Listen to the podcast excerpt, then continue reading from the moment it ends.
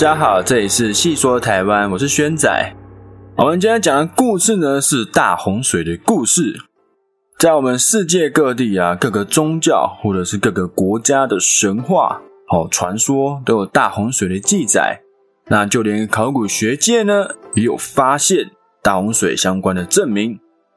在一九二二年的时候，有一位英国的考古学家叫做罗纳德·伍利。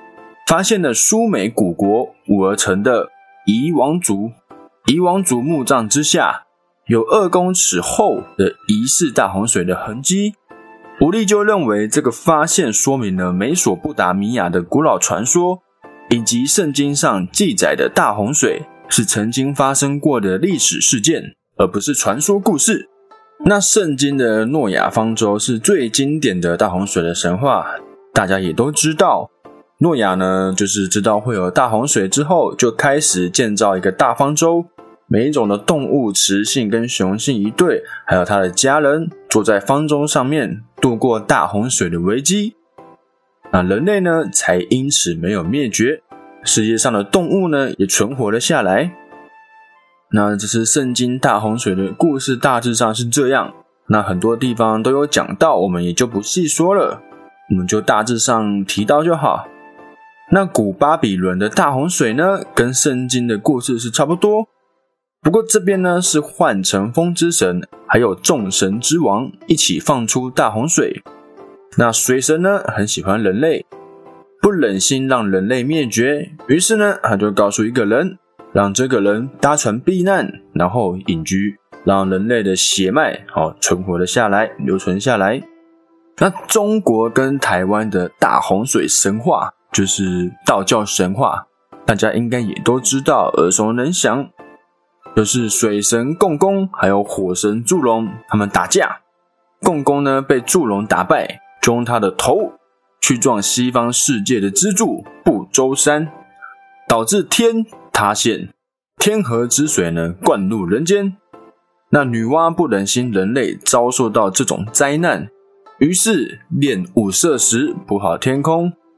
折断神鳖的脚去撑四级，平洪水杀猛兽，人类呢才能开始安居。哦，女娲补天的故事哦，就是因为大洪水，那大家应该也都知道。好，那接下来就是我们台湾，好，我们本地本土的大洪水的传说故事哦，因为毕竟我们频道叫细说台湾，主要是讲台湾的事情。我们台湾历史最悠久的传说故事呢，是原住民之间的大洪水传说。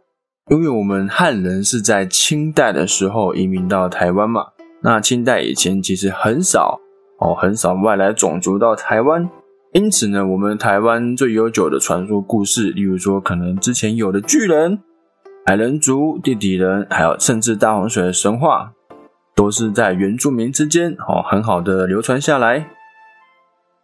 首先是萨奇莱雅族的大洪水传说。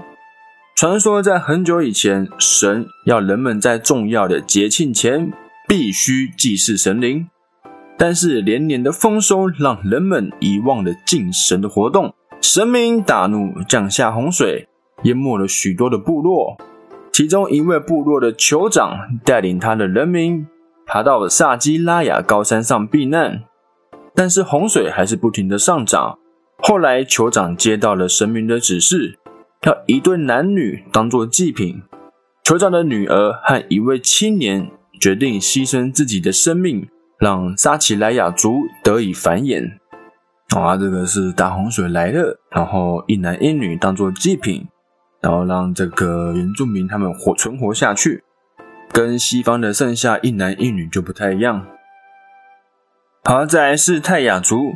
在远古的时候呢，大地原本是平坦的，没有高山跟丘陵，也没有鱼虾之类的。那有的兄妹呢，不守祖先的遗训，而做出乱伦的行为，触怒了祖灵，使得一夜之间突然暴风雨，以致整片土地呢完全是浸在水中。而这个风雨呢，连续数日，那不管是人类还是动物、家畜都溺水。啊！求救声与狂风声交叠在一起，是非常的凄惨。泰雅族的一部分人呢，就登上了大坝尖山避难。然而山下充满泥水，一望无际，什么时候水会退去，大家也都不知道。因此，族人呢就一起向祖灵祈求，早日让水退去。啊，他们呢先是将狗投入水中，但是狗被大浪冲打回来，水势依然没有减缓。那他们呢又将老太婆投入海中，哦，也是一样被打回来，哦，水势没有减缓。那在隔天呢，他们就把相间哦乱伦的那对兄妹这两个人投入水中，向祖灵谢罪之后呢，这个水大洪水才开始退去，天气呢才开始转晴。然而因为连日的暴风雨还有洪水，形成土地高低起伏，就像是今天看到的各种山隆起哦，以至于不能再看到很大很平坦的平原了。好，这个也是牺牲一男一女哦，然后让大洪水退去。那泰鲁格哦，泰鲁格族的大洪水，大洪水传说故事。远古时期，有一位非常美丽、善良、品德美好的小女孩，深受所有族人的喜欢。然而，她的美丽呢，让水灵古西亚垂涎，于是掀起洪水，要挟族人交出这个小女孩。那一开始，族人。族人利用最不孝顺父母的女孩去替代，却被水灵识破而大发雷霆。当第二次再次被欺骗之后呢？水灵就令洪水淹没了整个部落，族人纷纷逃至各个山头，而小女孩不愿意再有人因她而丧命，所以呢，她自己就跳下水中，进入了水灵的世界。好，再来是赛德克族的大洪水故事。那远古时期呢，连下数日的大雨而爆发洪水，族人纷纷逃至能高山避难。那族人呢，先是将成年但是还没交配的公鸡还有母鸡投入水中当做祭品。那洪水没有退去，再将成年但是没有交配的公猪和母猪投入水中。那一样洪水还是没有退去。最后呢，他们是将健壮的美丽男女放在一个小船上。然后这个小船呢，缓缓的滑入茫茫洪水之中，最后呢，洪水退去了。哦，这个一样也是牺牲哦，一男一女，然后当做祭品，让洪水退去。好，那周族的大洪水神话故事，我们之前有提过了，有讲过了，就是大螃蟹拥沟那边。哦，那这边就不再说了。有兴趣的朋友呢，可以去听台湾奇妖异族海怪那一集。这边有详细的解说，哎，大螃蟹、拥沟哦，还有那个大鳗鱼都有杂。啊，再来是卡纳卡纳富族的大洪水故事。传说过去呢，卡纳卡纳富族还住在纳朱纳的时候，某一天河里突然来了一只巨大的鳗鱼，堵住了河水，导致河水暴涨，淹没了许多地方。卡纳卡纳富族的人也和不少动物一起逃往藤包山。在洪水期间，受困于山上的卡纳卡纳富族，因为没有火种，没办法煮饭，所以打算找人帮忙去有火的达努因兹山上取火。山羊呢？哦，动物山羊啊，自愿前往，并且成功游了过去，将火种取回。那人类因此才可以开始煮饭下厨。但是呢，这个洪水还是迟迟不退。人们和野兽再度聚集讨论起来，讨论对策。这时，野猪自告奋勇的去击退鳗鱼。那他也知道自己呢，这趟旅程是有去无回。于是呢，野猪要求族人让他的后代永远都有食物吃。那族人也答应了。野猪就跳入河中，和巨大鳗鱼缠斗起来，最后终于咬断了鳗鱼的身体，杀死了鳗鱼。洪水呢，终于开始退去。那野猪呢，也和巨鳗，和巨大的鳗鱼一起被水冲走。那洪水退去以后呢，卡纳卡纳富族和动物们就下山了。卡纳卡纳富族就表示说，以后会重新开始猎杀动物，让动物们都非常的害怕，一闻到它们的味道，都是躲得很远。那这个故事呢，就跟周主的洪水传说有点像，不过周主呢，最后是大螃蟹夹断的鳗鱼，那这边呢是野猪咬断的鳗鱼。好那接下来要说的是拉阿鲁哇族洪水的传说。那这三个族群的故事是大同小异，是差不多。我们来讲一下。那过去呢，拉阿鲁哇族的人们，他们不是群居生活，而是散居在玉山的东南北边。直到某一天发生了大洪水，幸存的人们便集中逃往达姆斯萨库拉巴山，也就是玉山。以及利斯耶之山上避难，那动物们呢也全部都聚集在那里。那因为人们在逃难的过程中遗失了火种，他们就思考着前往有火光在闪烁的利斯耶之山上取火的方法。这时候，山羊表示自愿前往。然而，山羊在游过洪水取得火种，并且把火种绑在脚上，打算带回来的时候。却因为火种太烫了，而忍不住潜入水中弄熄了火种，而他也因为水流湍急而被冲走。这时呢，就换三枪自愿去取火，人们便聚集在他的身边抚摸他，为他打气。而三枪的毛皮呢，也因此富有光泽。后来三枪便成功的带回火种给人类，但是呢，洪水依然迟迟不肯退去，又让族人伤透脑筋。这时，一只大山猪表示愿意去破坏河堤，让洪水排到其他的地方，但条件是族人们每天要喂他的孩子吃地瓜，直到长大。那人类的答应了，山猪就跳入洪水之中，游到河流下游，把河堤弄毁，洪水这才终于退去。洪水退去之后呢，动物和人们纷纷下山。这时，聚集在玉山上的人分成了三批。一批顺着浊水溪下山，来到阿里山建立的达邦社，也就是周族。那另外一批呢，是顺着南子仙溪下山，成为了卡纳卡纳富族。拉阿鲁哇族的祖先呢，则是往东边迁移，来到了沙苏纳地区，跟矮人族嘎布鲁阿住在一起。好啦，这边矮人族跟这个大洪水传说的故事呢，就有所关联哦。如果有一直在听我们频道的观众，会发现，哎，越听到后面，其实台湾是一个非常拥有悠久历史的一个岛屿，好，是非常值得去深入了解的。好了，这个拉阿鲁哇族呢，有另外的说法，是认为阿拉鲁哇族是迁到了台南定居，后来受到荷兰人的攻击，而又回到山上上建立部落。好，那这个故事呢，有另外的版本。有另外的版本是说，在万物打算下山的时候，一条巨蛇主动将自己的身体拉到山下，搭成桥梁，让其他的动物方便下山。动物们也开始重建河堤，小动物叼着小石头铺设河底，大动物呢则在河岸两侧用力踏着泥土建造新的河堤。但是在重建的过程中，只有老鹰飞在天空上，不肯帮忙。生气的天神因此诅咒老鹰不能喝河里的水，只要喝了就会死掉。然后在河体完工之后呢，一名叫西巴拉拉萨的女神还打算铲平毁坏的山，建造平地，但却因此惹怒了熊。这个熊就咬伤了这个女神的儿子，让女神为了照顾儿子而停止工作。所以现在台湾的山还是非常的多。拉阿鲁阿族的洪水传说跟周族卡纳卡纳富族相当类似，而拉阿鲁阿族也因此视周族为本族的兄弟族。部落里的长老也认为，用古语的话，拉阿鲁阿族和周族是可以沟通的。这个在卡纳卡纳富族的始祖东来说中，拉阿鲁阿族和卡纳卡纳富族原本是生活在纳朱纳。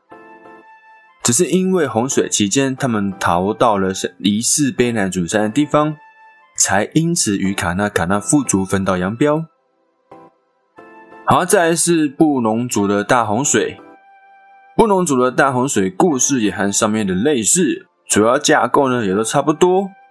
那有一些不一样的地方，在太古时代，巨蛇作乱，堵塞了浊水溪。引发洪水，淹没了大地，形成一片茫茫大海，只剩下玉山、阮大山、郡大山、卓色大山、东郡大山、新康山的山顶露在水面上，那遭逢巨难幸存的族人们和动物避难到玉山和其他还露出水面的高山山顶上。可是呢，所有的谷粒哦都失去了，没有东西可以煮。那族人只好捕猎一同到山顶避难的动物，生吃充饥。由于没有火，生活很不方便，只好到处寻火。有一天，终于发现，在玉山顶上有火光。于是呢，他们派出动物去取火。首先由青蛙游水而去，青蛙含着火种被烧灼成癞蛤蟆。游回的时候呢，火种落到水里面熄灭。之后，他们派出伯劳鸟，却借口头痛，一直烧头，不敢前往，烧到头都变白了。之后又派出乌鸦，可是呢，乌鸦忘记主人的交代，去了就再也没有回来了。那他们再改派长尾鸟去，长尾鸟却在飞行的途中落水淹死。最后呢，人派出一种是红嘴黑皮的鸟类，马兰这神鸟呢，为了族人牺牲自己，全身烧灼焦黑，鸟嘴和爪子轮流抓取火烫的火种，烧得通红，成功取得火种归回，但是因为烧伤严重就过世了。后来有一次螃蟹和大蛇争斗。螃蟹剪破了大蛇的肚子，大蛇痛得向溪边逃窜而去。让它经过的地方呢，形成一道溪流，积水顺溪而退，又露出原来的陆地来。人们呢，自然是非常的开心，非常的惊喜，纷纷下山哦，寻求美地而离散四方，各自组织自己的部落、自己的社，直到现在。然后发现哦，有很多的原住民部落，他们其实。讲的大洪水的神话都很像的，或是可以说是哦，他们几乎就是同一个故事。有可能真的是在那个死大洪水时代的时候，不管是巨大的动物还是天灾人祸造成大洪水，那只剩下山顶可以去嘛？所以呢，他们就去各个部落的人，哦，或是台湾所有的原住民，就去山顶上避难，跟着动物一起，然后他们再一起重新的哦寻找火种，最后呢再下山。我个人是比较倾向于以前是真的有所谓的大螃蟹或是大蛇哦，因为你看，在更以前有所谓的巨蟒或者是恐龙或是鳄鱼，它们都比现在的在巨大好几倍，所以有可能真的以前就是拥有这些巨型的怪兽。好，那再来我们讲到达悟族的洪水传说，啊，据说过去有一个红头部落的孕妇。只是去海边提水或者散步，但是她发现海水一直往后退，正觉得很奇怪的时候，就看到海啸袭来。好，那海啸呢，跟洪水的侵袭之下，幸存的族人逃到了青蛇山上，或是大山山上，或是红头山。那因为动物几乎都被淹死了，陷入了缺乏粮食的危机，只能摘一种野草沾盐巴来吃。最初的几年，人口甚至降到十人以下。那有一对姐妹，或者说兄妹，只能互相找头虱来吃。那姐姐呢，因为把食物让给妹妹吃而饿死了。洪水持续了好几年，到了第八年的时候，森林里面甚至出现了贝类。到了第九年，有一个人抓到了一只老鼠，他将老鼠的尾巴拔断。并诚心祈求让海水退到老鼠尾巴所落到的地方，最后用力的丢出去，洪水呢才逐渐的开始退。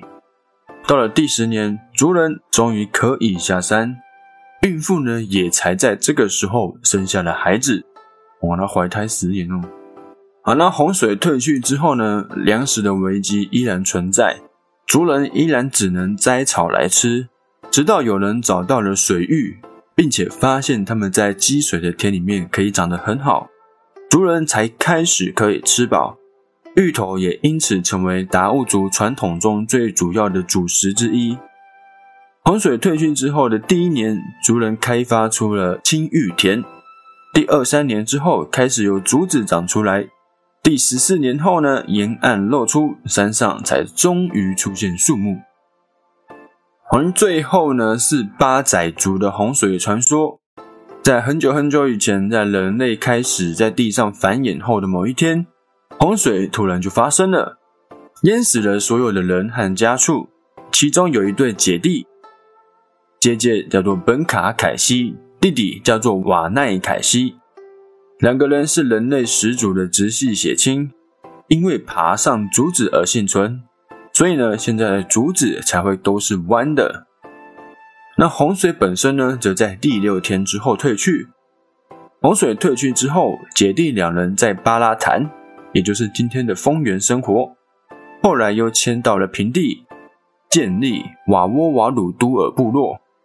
他们跟着鸟一起挖起地面，在地底发现许多保存下来的稻谷，而可以生存下去。那因为没有对象，所以姐弟两人就结为夫妻，并且生下两个孩子。后来，他们又把孩子切成数块，对尸块吹气下咒，尸块呢就变成了一个个的青年，也就是八仔族的祖先。